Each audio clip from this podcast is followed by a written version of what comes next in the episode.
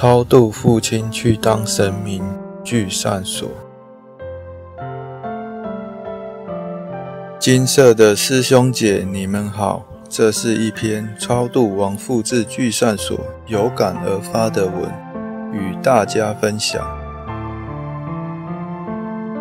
希望大家能对父母多尽孝道，不要有树欲静而风不止，子欲养而亲不待的遗憾。说到父亲，要从国共内战那场战争说起。父亲是江苏省泗阳人，因为战乱，他跑去从军。战争改变了多数人的命运，也改变了他这一生。命运的手将他推到了千里外的台湾，最终落脚于台中市雾峰区，原台中县雾峰乡。那一代中国人的命运只能用“悲”这个字形容。父亲这一生很辛苦，年轻时遇到战乱，晚年时一直工作到七十九岁，还在餐厅当洗碗工，却在八十二岁那一年得到口腔癌，癌症的病让父亲受尽了折磨。几度进出龙总的病房，在加护病房中看到嘴中插了几根管子的父亲，那种痛苦的表情，当下我真想把我爸掐死，心想如果死了，身上的病就不痛了。我也曾到佛前求菩萨把父亲带走。不要让他再受苦，但一直拖了四年多才往生。后来接触到佛法，我才知这是业障，欠人家的没有还完，就是死不了。民国九十六年九月份，我和妹妹将她的骨灰带回老家，完成她的心愿，落叶归根。因缘际会下，看到《因果记事集》这本书，发现可以请佛菩萨帮我查看父亲目前在哪里。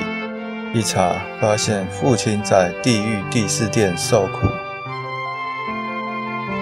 要各读《金刚经》《药师经》《地藏经》各一百八十八部，才能超度到贫民区。在公公婆婆和先生帮忙下。两个月后，将父亲超度到贫民区。今年三月份，再度请示佛菩萨，若要将父亲超度到聚散所，所需要多少功德？佛菩萨开示需《金刚经》《药师经》《地藏经》各四百五十部，另再注印《四合经》和《地藏经》各一百本。我将此事告诉妹妹，妹妹反问为何需这么多。我告诉她，爸爸这一生虽没做啥坏事，但他杀鸡、杀鸭、杀蛇，还杀了好几只狗。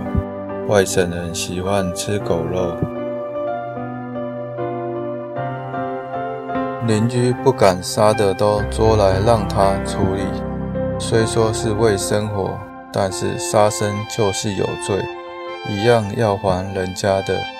虽然超度到聚散所的经文数要很多，但我一直告诉自己，一定要做到。我希望父亲可以去天上当个小神，几百年间不用来人世间轮回。人生真的是苦海，一生要经历那么多的苦难。三经各四百五十部，想想真的要念经文，也需要很多时间。谢谢先生在行动上的支持，他每天四点多起床，帮忙念《地藏经》《金刚经》。后来我们各读两百八十部经文，其余的用善款转换。在七月初将父亲超度至聚散所。每次诵经时都会请父亲前来听经闻法。对父亲说：“你要努力通过考试哦，女儿只能帮你这一次。”等等的话，因他生前是无神论者，怕他通不过考核。在全素经文读完的那天傍晚，我对着遥远的老家遥拜父亲，下跪磕头，跟父亲说：“女儿永远感谢你的养育之恩，谢谢你，爸爸。”感谢摩尼金色蔡师兄和众位师兄姐帮忙，让我在父亲往生多年后。仍有机会为父亲做点事，送他一份父亲节礼物，弥补心中那一份父亲在世时未能多尽孝道、多照顾他的遗憾。分享结束。牟尼精舍成立宗旨，经由南海普陀山观世音菩萨大士亲自指点。是一门实际的修行法门，借由实际解决众生累劫累世因果业障问题，治因果病，而将佛法落实到家庭生活中，普渡慈航。我们不接受供养，不收钱，不推销，也不强迫修行，只求能结善缘，解决您的问题。我们专解因果事件、因果问题，治因果病。